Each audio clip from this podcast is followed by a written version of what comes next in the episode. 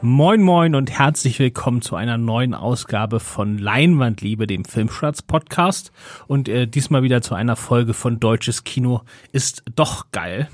Äh, mein Name ist Christoph Petersen, Chefredakteur von Filmstarts und ich bin nicht alleine hier. Björn ist an meiner Seite. Ja, hallo. Genau. Und ähm, ja, also ich glaube, wir beide müssen hier mal äh, so eine gewisse Intervention machen, denn unsere drei Mitpodcaster oder drei unserer Mitpodcaster, die veranstalten hier regelmäßig äh, so ein so ein Sauf-Podcast. Hast du dir den schon angehört? Den Podcast mit Schuss, ja. Ich habe jetzt nicht alle Folgen gehört, Schande über mich, aber ich habe da auch schon natürlich mal reingehört bei Filmen, die mich interessiert haben. Genau, wenn man mal so das äh, User-Feedback äh, sich anguckt, also wir kriegen ja regelmäßig Mails von Leuten, die uns zuhören. Ähm, die sind bei den Folgen immer besonders viele. Äh, auch, ich glaube, es gibt immer irgendwelche Codewörter, die man da mitschreiben muss. Ähm, aber trotzdem, vielleicht sollten sich sowohl unsere Podcaster als auch die Leute da draußen mal Gedanken machen, äh, ob sie nicht einfach ein bisschen viel saufen. Ja, äh, gut, das müssen wir uns vielleicht alle irgendwie, aber dafür haben wir den richtigen Film. Oder auch vielleicht nicht. Genau, darüber reden wir gleich, nämlich äh, in diesem Monat haben wir uns entschieden, bei Deutsches Kino ist doch geil, für äh, One for the Road.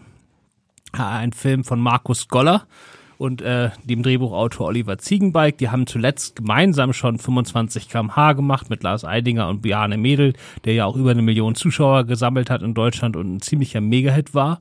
Und jetzt haben sie sich wieder zusammengetan, in der Zwischenzeit sogar ihre eigene Produktionsfirma gegründet ähm, und jetzt einen Film gemacht, äh, ja, wenn man so sich am Anfang nur die Inhaltsangabe durchgelesen hat, ähm, hätte man gedacht, das ist so ein warnender Film vor Alkoholismus. Also sagen wir mal ein Film, über den man als Kinogänger, der im Kino ein bisschen Freude haben will, eigentlich einen weiten Bogen machen würde. Ja, aber das ist es nicht, sondern es ist so ein bisschen ähm, vielleicht wie eine deutsche Variante von Der Rausch, ähm, dem dänischen Film mit Mats Mikkelsen, der so ein ähm, durchaus lebensbejahender Film ist, in dem sehr viel getrunken wird, in dem klar wird, dass Alkohol nicht unbedingt immer die Lösung wird, ist und ähm, Alkoholismus natürlich ein Problem ist, aber der trotzdem auch seine unterhaltsamen Seiten hat.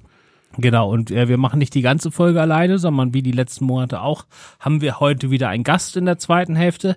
Das ist diesmal Frederik Lau, der hier die Hauptrolle spielt als Mark, ein äh, Baustellenleiter aus Berlin Mitte wohnt äh, Hallisches Tor, genau neben der S-U-Bahn-Station, wo mal unser Büro war. Deswegen war das immer super, wenn wir ihn da gesehen haben. Genau, und der äh, säuft sehr viel, und es wird dann halt zunehmend doch zu einem Problem, selbst wenn er, wenn er besoffen ist, irgendwie ein ziemlich cooler Typ ist und man eigentlich sehr, sehr gerne mit ihm jeden Abend auf Party gehen würde. Ja, aber irgendwann passiert es dann halt, dass er dann seinen ähm, Führerschein ähm, verliert und dann halt ähm, bei der MPU ähm, ein bisschen was lernen muss und die Schulbank drückt. Und da lernt er Nora Tschirner kennen, die die Lehrerin Helena spielt, die auch den ein oder anderen zu viel trinkt. Genau, also MPU, das ist äh, auf gut Deutsch die Vorbereitung für den Idiotentest, ne?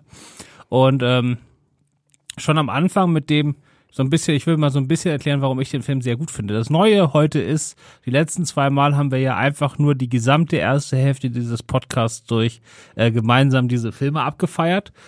Heute ist es so, ich finde den Film wieder super. Björn ist von dem, was ich vorher weiß, gemixt. Es wird heute also mehr eine Diskussion als ein gemeinsames Abfeiern, aber das ist ja vielleicht auch für den Film oder überhaupt für die Filmkultur in Deutschland spannender. Äh, für deutsches Kino ist doch geil, gilt auf jeden Fall, er muss einen von uns so richtig abholen und der muss dann für diesen Film in die Bresche springen. Also das ist keine Konsensentscheidung, weil Konsensentscheidungen sind eh langweilig. Ähm, und ähm, ich wo ich gemerkt habe, dass das ein Film für mich ist, war schon diese Szene, wo er seinen Führerschein verliert. Weil er war halt saufen, äh, geht zu Fuß nach Hause, ist also die Bar ist, glaube ich, ganz in der Nähe von dem, wo er wohnt, und sieht dann da quasi äh, zehn Schritte, bevor er die Eingangstür reingeht, dass sein eigenes Auto irgendwie ein bisschen quer in der Parklücke steht.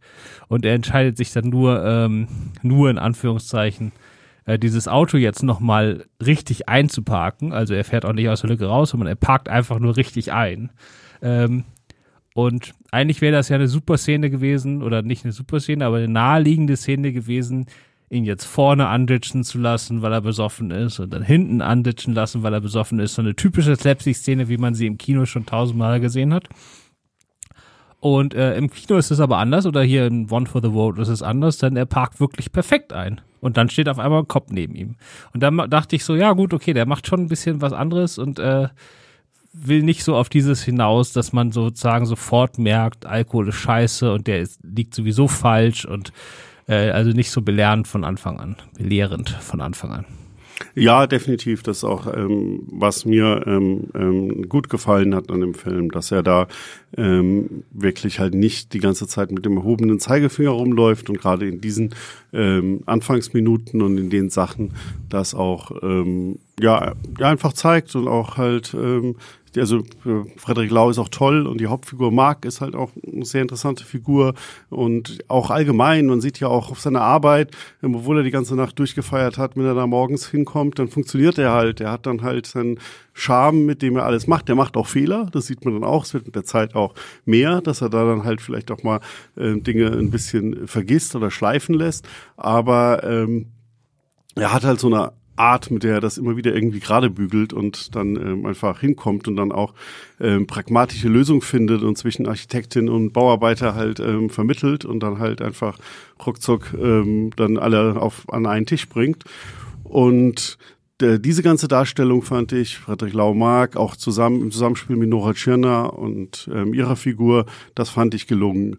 Wo der Film dann leider gerade davon für mich ein bisschen ähm, ausbricht, wo es dann nicht mehr konsequent weitermacht, ist, wenn man in dieser MPU-Gruppe sitzt und dann auch noch so ein bisschen andere ähm, Alkoholiker und Alkoholikerinnen erlebt, die da sitzen und die fand ich dann schon sehr ähm, so ein bisschen Klischeefiguren, die auch vorgeführt werden. Die haben halt zwar immer nur kleine Auftritte und haben, sind eigentlich auch keine richtigen Figuren, die auch nicht außerhalb dieses Lehrraums stattfinden, aber immer diese Szenen darin, da hat mich der Film gestört. Das war das, was mich am meisten gestört hat, ja. Ja klar, also er hat dann da so diesen, er hat dann diesen typischen, äh, sagen wir mal Hartz-IV-Säufer. Er hat so eine, Frankie. Er hat so eine alte Champagner-Lady, die die ganze Zeit darauf beharrt, dass sie ja nur ein Glas getrunken habe oder zwei, aber wenn man ihren Alkoholwert dann hört, dann denkt man schon, das muss mehr so ein, zwei Flaschen gewesen sein. Ähm, und ich finde aber, dass er schon genug mit den Figuren bricht. Also gerade die, diese äh, Champagner-Lady, die da sitzt und die dann, über die sich alle so ein bisschen lustig machen und die selbst der MPU-Gruppe von ihren Mitteilnehmern dann da immer so ein bisschen belächelt wird, weil sie auch so ein bisschen skurril geschminkt ist und irgendwie so ein, ich glaube, so, ein, so einen dicken Pelzmantel trägt und so, wie man sich das so ein bisschen so, sagen wir mal, so eine, äh, eine alt, ja, ältere so Dame, die sich so an frühere, bessere Zeiten klammert, ähm, relativ verzweifelt. Ähm, und dann aber kommt später die Szene, also relativ zum Schluss schon, äh, wo sie auf einmal ein, äh, ein Mensch wird, wenn sie dann aufsteht und äh, sozusagen äh, sehr traurig den Saal verlässt. Und dann, die anderen sind dann also ein bisschen niedergeschlagen und ihnen wird erstmal klar, was sie da gemacht haben. Und ich fand mich halt in dem äh, Moment selber ertappt weil ich sie halt auch nur als Klischee wahrgenommen habe oder nur als Karikatur. Also er spielt schon viel mit solchen äh, Klischees, bricht sie dann aber für mich genügend an solchen Szenen. Und ja, bei, bei ihr diese eine Szene, das stimmt. Ähm, das ist dann, aber da hatte es, da hat er mich in, in dieser Bereich schon erwähnt. Also ich fand allgemein diese ganzen MPU-Situationen, auch den ähm, sagt man, Lehrer, Leiter dieses Ganzen, ähm, Dr. Blau, was natürlich genau. direkt für einen ähm, Witz herhalten muss, dass er so ähm, heißt. Ähm, das fand ich auch eigentlich eine schöne Figur, aber da fand ich auch, dass der sehr unterschiedlich innerhalb dieser Lehrveranstaltung war und dann außerhalb in den Zwiegesprächen, die es dann ja auch gibt mit Marc, also die laufen sich dann auch mal außerhalb über den Weg und das hat für mich auch außerhalb besser funktioniert als innerhalb, wo er dann auch sehr, wurde es auch wieder so, du hast gerade das mit null abgebrochen, wie man sich das vorstellt. Genauso sind alle diese Figuren in diesem Lehrraum sind so ein bisschen so, wie man sie sich vorstellen würde. Und bei der alten Dame bricht er das mit dem Klischee.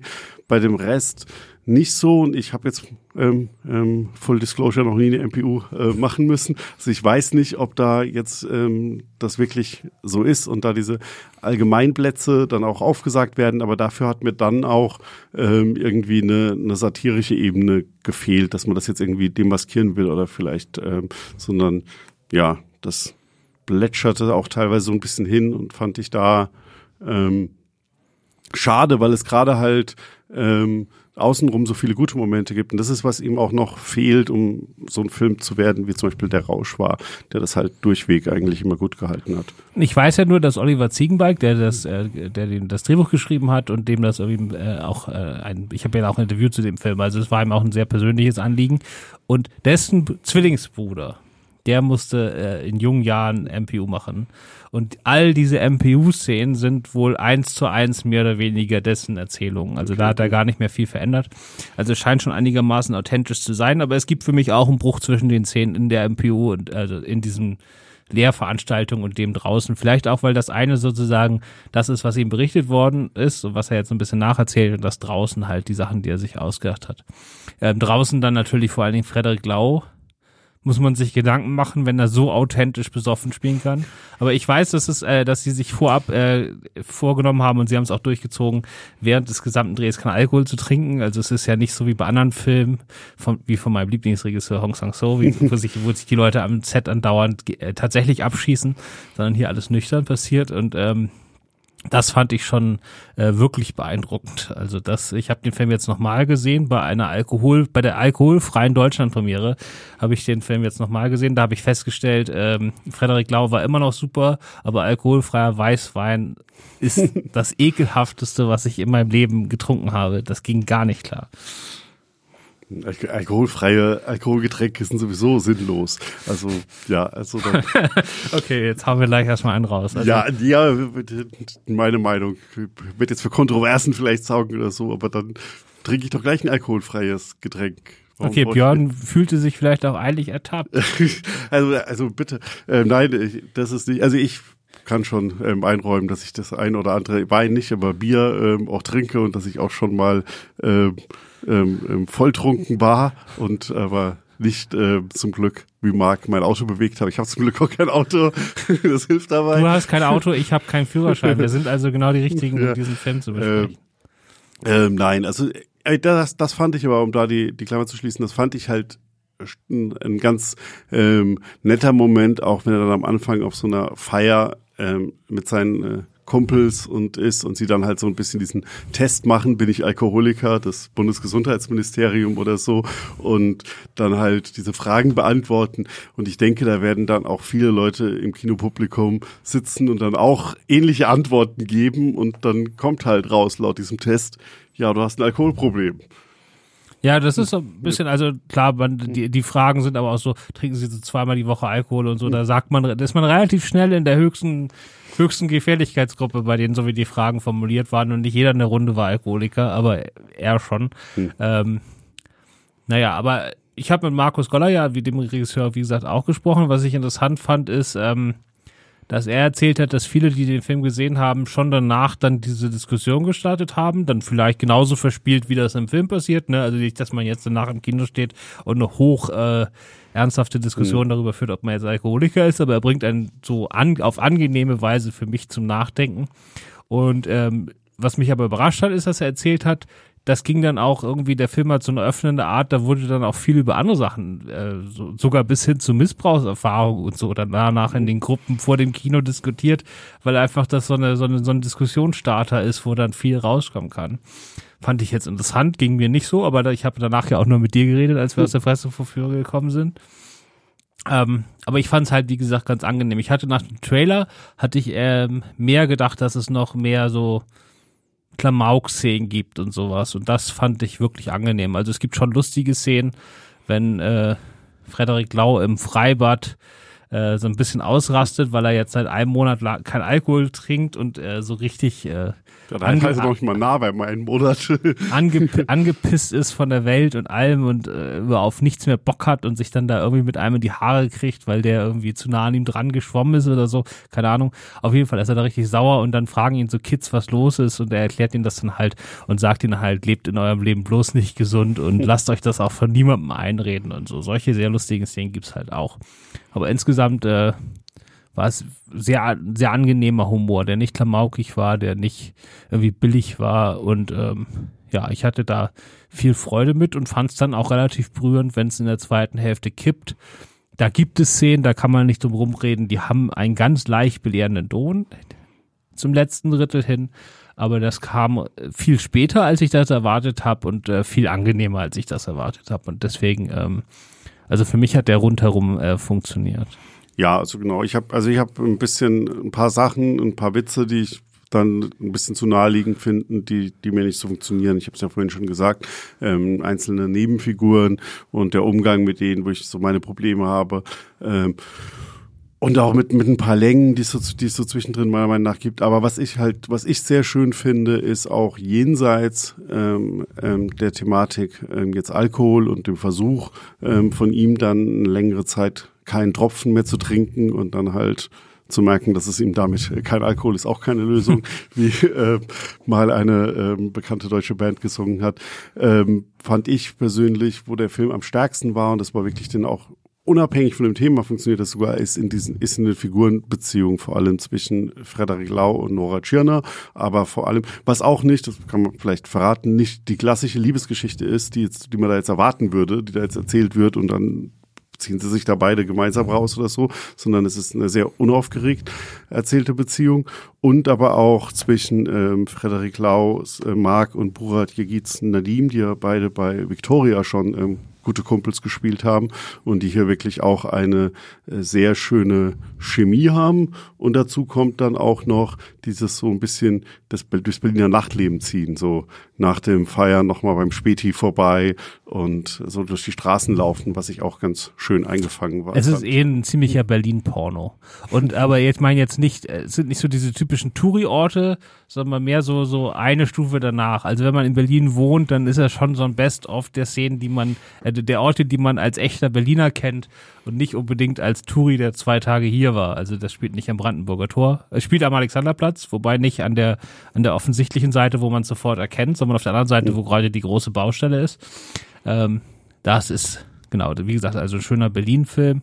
Und äh, wegen den Beziehungen fand ich auch, also da hatte ich ein bisschen Angst, also als dann sich so andeutet, dass die beiden vielleicht zusammenkommen und so und oh, jetzt Liebe heilt alles und dann wird auch Alkoholismus überwunden, gar kein Problem und so. Das ist im Film gar nicht so, äh, eher im Gegenteil. Ne? Also die versuchen es halt irgendwie zusammenfliegen, aber dann erst recht auf die Schnauze, äh, weil das irgendwie nicht im wahren Leben nicht so einfach funktioniert, wie irgendwie so romantisch man sich das vielleicht vorstellt.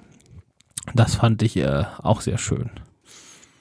Ja, und ähm, was man ja auch sagen kann, er lässt seine Figur noch fallen. Also es ist jetzt nicht so, dass sie nur so ein bisschen stolpern und dann wird aber schon wieder alles irgendwie gut, sondern er packt dann auch schon so ein paar Dinge rein. Ob das, das hat er nicht immer funktioniert, das bei, möchte ich jetzt nicht drauf spoilern, aber bei einem Moment war das dann so ein bisschen, das war jetzt irgendwie logisch, dass es kommt. Das hat sich irgendwie so abgedeutet. Das war jetzt irgendwie so das Naheliegend. Da habe ich gedacht, na, musst du jetzt nicht auch noch machen. Aber ähm, er bringt dann in der zweiten Hälfte ähm, schon auch so ein bisschen eine, eine, ähm, also so einen emotionalen Punch dann rein. Genau, also es ist schon relativ niederschmetternd, auch wenn das jetzt kein super pessimistischer Film ist. Also insgesamt hat er schon eine sehr optimistische Note. Also braucht man jetzt keine Angst vor dem Film haben.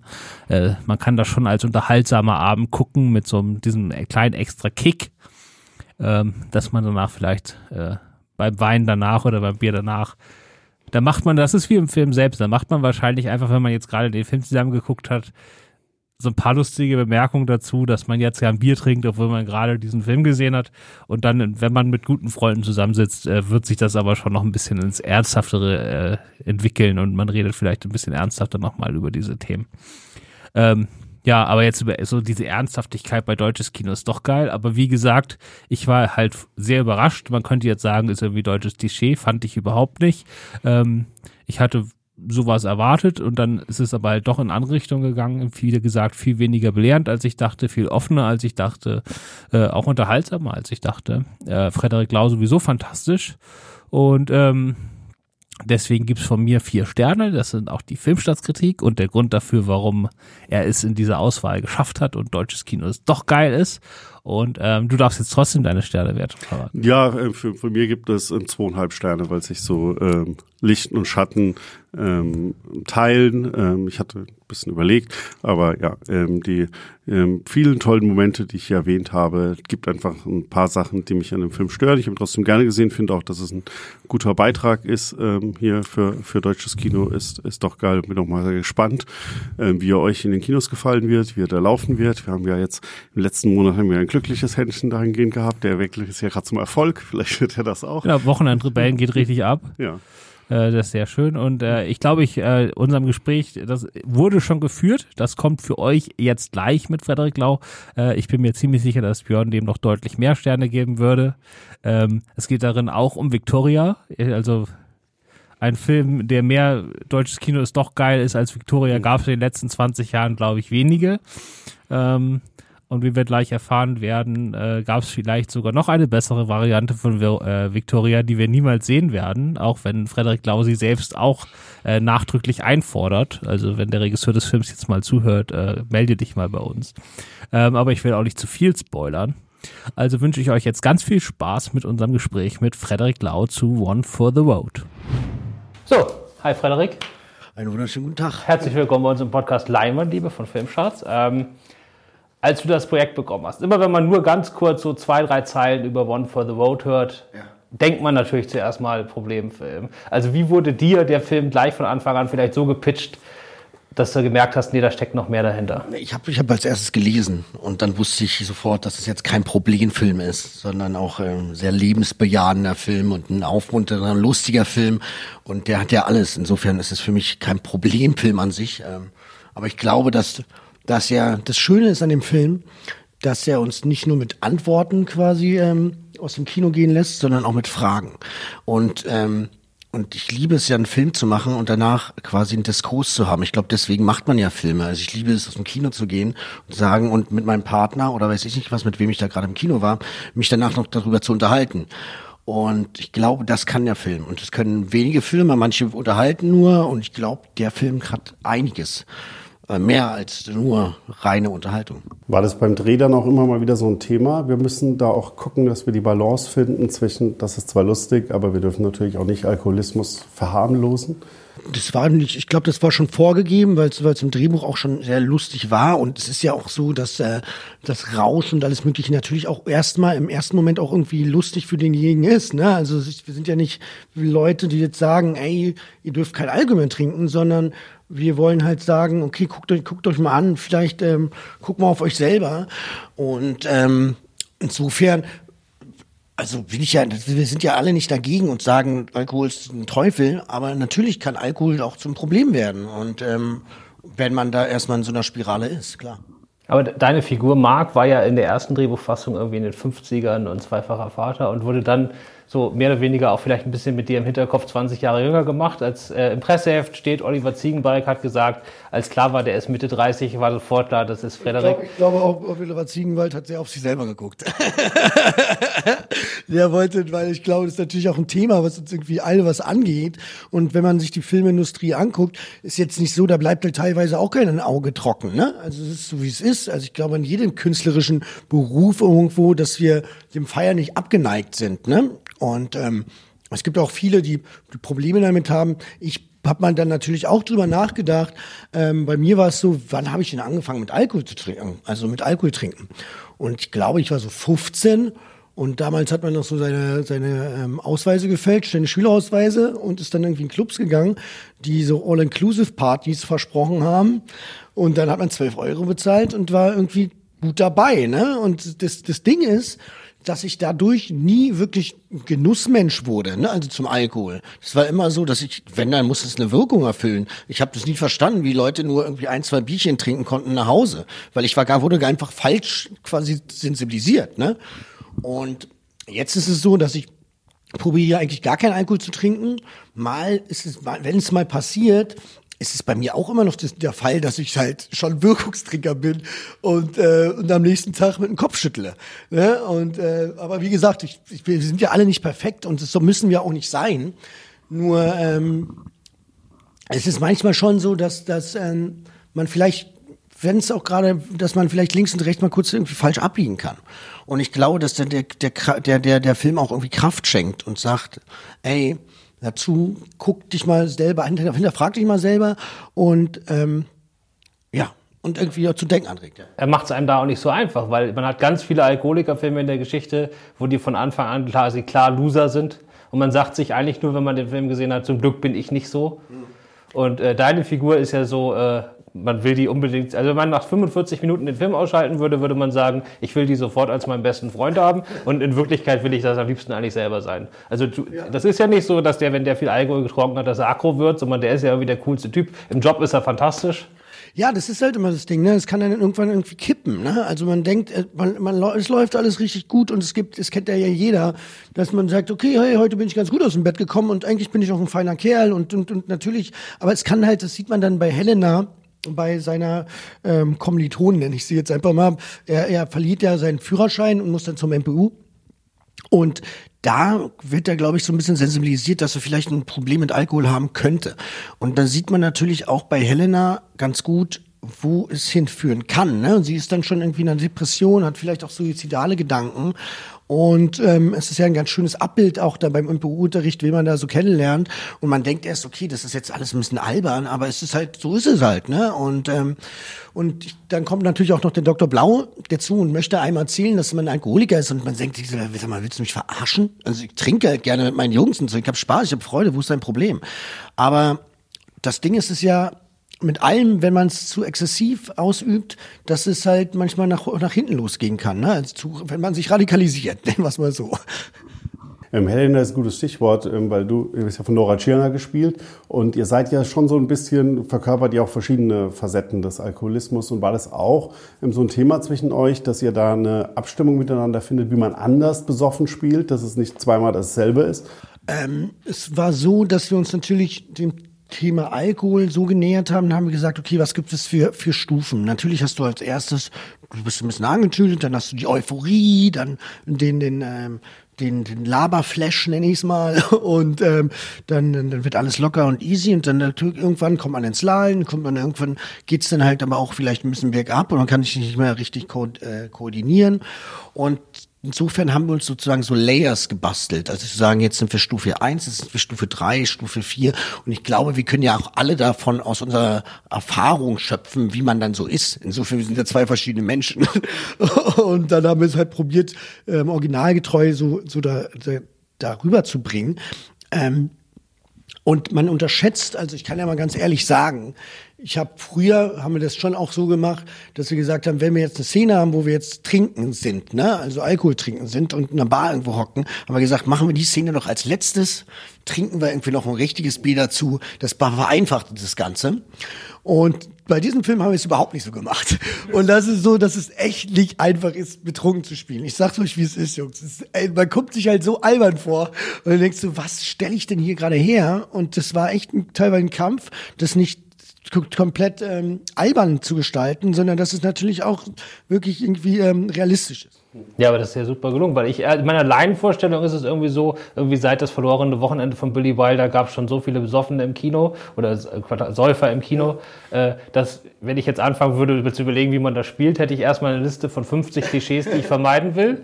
Aber ich hätte ganz wenig auf der Seite, wo will ich eigentlich dann trotzdem noch hin? Also da, da kann, man, da kann man wahrscheinlich nur aus sich selbst äh, machen, weil wenn man da irgendwelche Schauspieltechniken anwendet, dann ist man ganz schnell im Klischee. Ich glaube auch, dass da muss man halt total drauf aufpassen, da nicht ins Klischee zu gehen. Und ich glaube, dass auch der Film überhaupt nicht so klischeeig ist, auch wenn das, wenn das manchmal so Andeutungen sind und dann aber total nicht, nicht überhaupt nicht böse gemeint. Ne? Und ähm, insofern ja, ich, also wie gesagt, ich bin total großer Fan von meinem eigenen Film. Das passiert mir jetzt auch nicht so oft. Ne? Also manchmal mache ich auch Scheißfilme, äh, müssen auch alle leben. Aber der ist ein Film, das ist ein Film, wo ich echt drauf stolz bin. Und ich glaube, dass der für mich wichtig ist, weil ich mich noch auch selber auch nochmal hinter, hinterfragt habe danach. Und ähm, ich glaube, dass er trotzdem total viel Freude bereitet und, und auch Lebenskraft schenkt. Und ähm, unser Motto des Films ist ja so ein bisschen, ähm, oder sozusagen sein ähm, das, das Credo, wie soll ich sagen, sein Mantra, was er so auferlegt bekommen ist, so da ist noch so viel mehr. Und das möchten wir so ein bisschen sagen, weil wenn wir ehrlich sind, ist es, ich habe viele Freunde oder ich, ich kenne es ja auch noch von mir, ich gesagt habe, okay, man arbeitet bis Freitag und am Freitagabend gießt man sich einen, einen hinter die Binde und dann ist man aber das Wochenende ist halt komplett am Ende und man weiß gar nicht mehr, wie man hochkommt. Und das ist ja dann auch nicht, sollte ja auch nicht das Leben sein. Insofern ist es schon schön, wenn man kein Alkohol trinkt, was man für eine Energie auf einmal hat. Habt ihr denn auf andere Filme auch ein bisschen geschaut? Also, weil jetzt kam ja vor ein paar Jahren erst Another Round äh, mit Mats Mikkelsen raus, Ja, der, sag ich mal genau, auch ein bisschen ähnlichen Ansatz hat, dass er das auch sehr lebensbejahend alles macht. Und habt ihr da ein bisschen geschaut, wie ihr euch vielleicht abhebt? Ich nehme an, der war jetzt schon in Entwicklung, als der rauskam, One for the Road. Nee, ich habe da überhaupt nicht drauf geachtet, aber ich finde den Film auch toll. Also Mads Mikkelsen, da kannst du ja sowieso nichts sagen. Also, äh, also ähm, aber wir wollten einfach einen Film machen, der nah an uns ist, ähm, nah am Thema ist und nah an der Gesellschaft. Und es ist ja auch schon ein bisschen verblüffend, dass, dass es eigentlich normaler ist, dass man Alkohol trinkt, anstatt zu sagen, nein, ich trinke keinen Alkohol. Das ist ja halt auch irgendwie auch so ein deutsches Ding, oder vielleicht auch ein österreichisches, ein Schweizer Ding wahrscheinlich genauso oder ein europäisches, aber ähm, es ist schon auch irgendwie krass. Ne? Und, ähm, und das Lustige ist, wenn ich jetzt mit meinen Kindern sitze, dann gucken wir irgendwie Fußball am Wochenende und dann äh, sind da irgendwie Bierwerbungen. Da muss man, dann denkt man auch, fuck ey, wie kann ich denn meinem Kind sagen, dass Bierwerbung halt nicht das Geilste sind? Also Bier nicht das Geilste ist, sondern auch Menschen kaputt macht, ne? Jetzt haben wir One for the Road, ist in, in einer besonderen Situation entstanden, weil du hast ja Simple schon mit Markus Goller gemacht. Ja. Und jetzt haben die beiden, Goller und Oliver Ziegenbalg, der Autor, ja zusammen ihre eigene Produktionsfirma gegründet, Sunny Side Up. Ja. Und äh, haben sozusagen mehr oder weniger erstmal die komplette Macht da. Ist, merkt man das als Schauspieler? Ist das irgendwie ein anderes Arbeiten, wenn die beiden sozusagen alles entscheiden können und man nicht erst nochmal jemanden nachfragen muss? Ähm, nee, also ich, ich habe sowieso immer, also wir haben sowieso immer ziemlich viel Freiraum, auch mit Markus Goller muss man sich vorstellen, der betritt den Raum und der hat eine unglaublich positive Aura. Das ist so ein Mensch, wo man selber fast manchmal so neidisch ist und denkt so, wie kann denn ein Mensch so positiv sein? und so also eine Ruhe ausstrahlen und so eine Gelassenheit und wirklich so eine, wirklich eine richtige Aura besitzt der. Und es ist so schön, mit dem zusammenzuarbeiten, aus dem Grund, weil der auch eine Dankbarkeit hat. Und er freut sich darüber, wenn man ihm was schenkt. Es ist ja schon so, ihr müsst verstehen, ich, ich bringe immer den Vergleich, dass die Indianer haben früher gesagt, die wollten nicht fotografiert werden, weil sie gesagt haben, Teil von ihrer Seele geht damit durch. Und ich sehe das beim Film genauso, weil wir die, die schenken so einen Teil von unserer Seele und, und leiden da mit dem Charakter und, und gehen mal total voll. Ich würde sagen, überall in jeder Rolle ist ein Teil von mir irgendwo drinnen. Ne? Und das erstmal sich zu trauen, das zu geben, und das tut ja auch manchmal weh, ne? So ist es nicht. Und dann aber eine, eine, eine Dankbarkeit zu empfinden oder Dankbarkeit äh, begegnet, äh, dass, dass Markus uns mit seiner, dieser Dankbarkeit begegnet, finde ich total schön und das, das freut mich sehr, dass das jemand so anerkennt.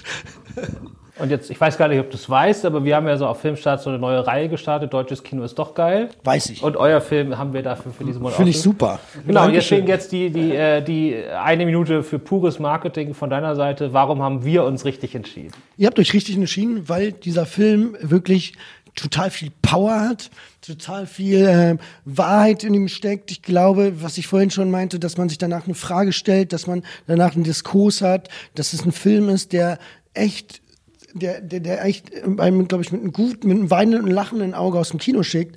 Und, ähm, und Nora Turner ist toll. Ich bin auch ziemlich gut geworden. Also, also ich bin gut getroffen, da wir es mal so. Ähm, insofern ähm, würde ich mich freuen, was ihr dazu sagt. Und ähm, apropos deutsches Kino ist doch geil. Du hast natürlich in einem der geilsten und aufregendsten deutschen Filme der letzten 20 Jahre mitgespielt. Ich gehe mal davon aus, dass du auf Victoria immer noch angesprochen wird. Ja. Geht's langsam auf die Nerven oder ist das immer noch was, wo du ist gerne völlig okay. Ich finde den Film großartig, nach wie vor. Ich habe immer gesagt, also wo ich das, wo ich den gemacht habe, wusste ich, ich habe gesagt, ich höre auf mit Film machen, wenn der nicht durch die Decke geht und die Leute nicht sehen, wie geil dieses Ding ist. Insofern, ihr habt Geschmack und ihr checkt es genauso wie ich. Und ich finde, es gibt, man, kann sagen, es gibt immer so alle paar Jahre gibt so einen Film von mir, der wirklich gut ist und dann der zählt dazu. Und manchmal denkt man, der Film wird ganz toll, aber der ist nicht dann doch nicht so gut, wie man dachte. Und weil man manchmal sein Gefühl ja auch einen trügt so. Und aber der Film ist echt gut geworden. Und also Victoria, für die, die es nicht wissen, in Echtzeit gedreht. Und wie ich das damals gehört habe, habt ihr drei Durchläufe gemacht und im dritten hat's geklappt. Und wenn der nicht geklappt hätte, dann hätte es Schnitte gegeben. Hätte Schnitte gegeben, so sieht's Wacht aus. man da heute noch langsam, manchmal so einen Albtraum aus, dass der dritte Durchlauf auch nicht klappt? Also ich sage euch ganz ehrlich, ich glaube ja, der zweite Durchlauf war geiler. ich, fand, ich glaube, dass ich schon so gut wie nie war im zweiten Durchlauf, aber ich habe ihn noch nie gesehen. Aber der dritte wurde genommen. Ähm, aber wie gesagt, der Film ist auch so eine Legende. Ich würde nur so gerne mal den zweiten Ablauf sehen. Also wir haben es, wie gesagt, dreimal durchgedreht und ich habe den zweiten nie gesehen.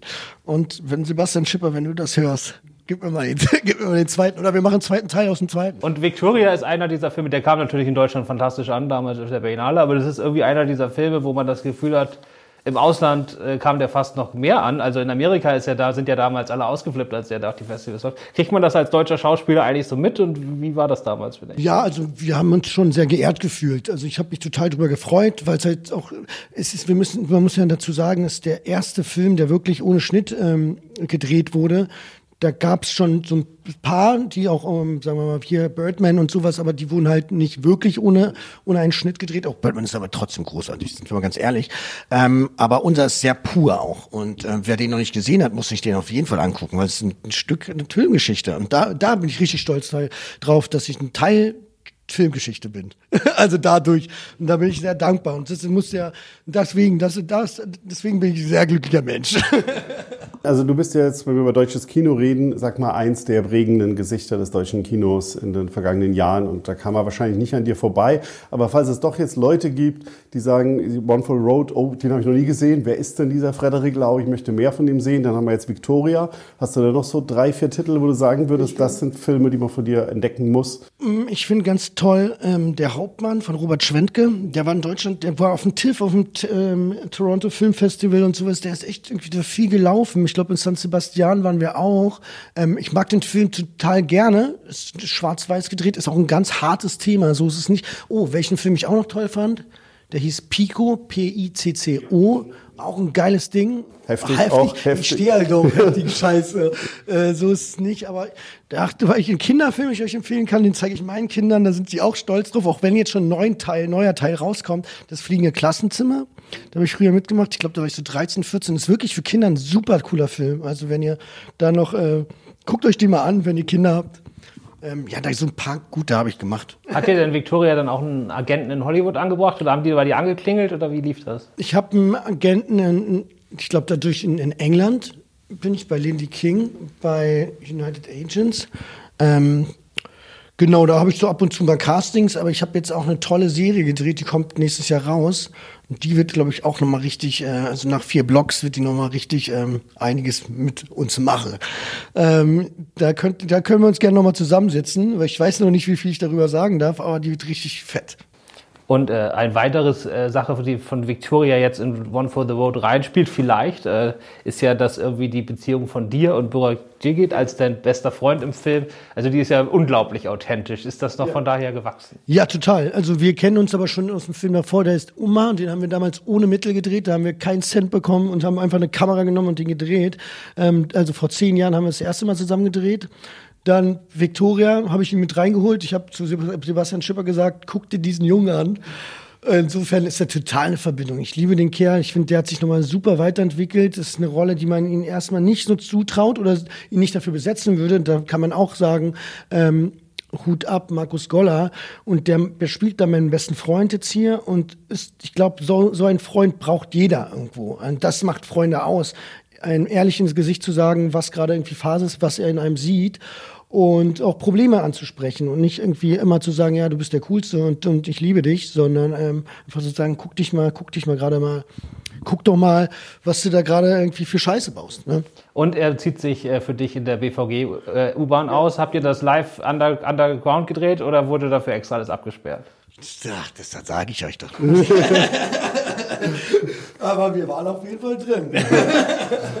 wir kommen, glaube ich, nicht nur ans Ende. Wir haben ähm, deutsches Kino ist doch geil, ist ja so ein bisschen die Überschrift. In den USA war das jetzt eine, eine super Sache bei Babenheimer, dass die sich auch die gegenseitig die Filme empfohlen haben. Ja. Gibt es denn noch was, was du jetzt empfehlen würdest, wenn die Leute sagen, jetzt haben wir One for the Road geschaut und danach Lust auf deutsches Kino? Welchen Film ich total liebe? Also, okay, es gibt drei Filme, die mir ad hoc einfallen. Fitzgeraldo, ist für mich einer der geilsten Filme. Ich glaube, das größte Abenteuer deutscher Film. Ich finde, das sollte sich deutscher Film auch noch mehr trauen, wieder mehr irgendwie in den Regenwald zu gehen, in den Amazonas und äh, die, die italienischen Oper näher zu bringen. Ähm, den müsst ihr euch angucken, Fitzgeraldo, ein ganz großer Film. Dann das Original, ich bin nicht kein großer Fan von der Serie, sondern das, das Boot.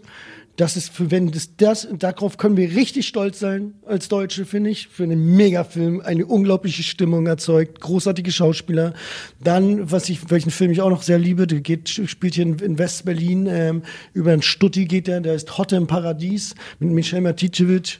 Megafilm und das sind die drei, mit denen lasse ich euch, also wie, die finde ich großartig, also wirklich. Also es, wir haben schon gute deutsche Filme, wir müssen uns trauen und wir müssen weitermachen und äh, danke euch Jungs auch, dass ihr uns da ausgewählt habt, weil ich finde den wirklich sehr schön. Ich, also ich bin eigentlich nicht so ein Typ, der seine Filme so geil findet, aber manchmal, manchmal, manchmal nicht, aber den finde ich richtig gut. vielen, vielen Dank. Ja, super, danke schön.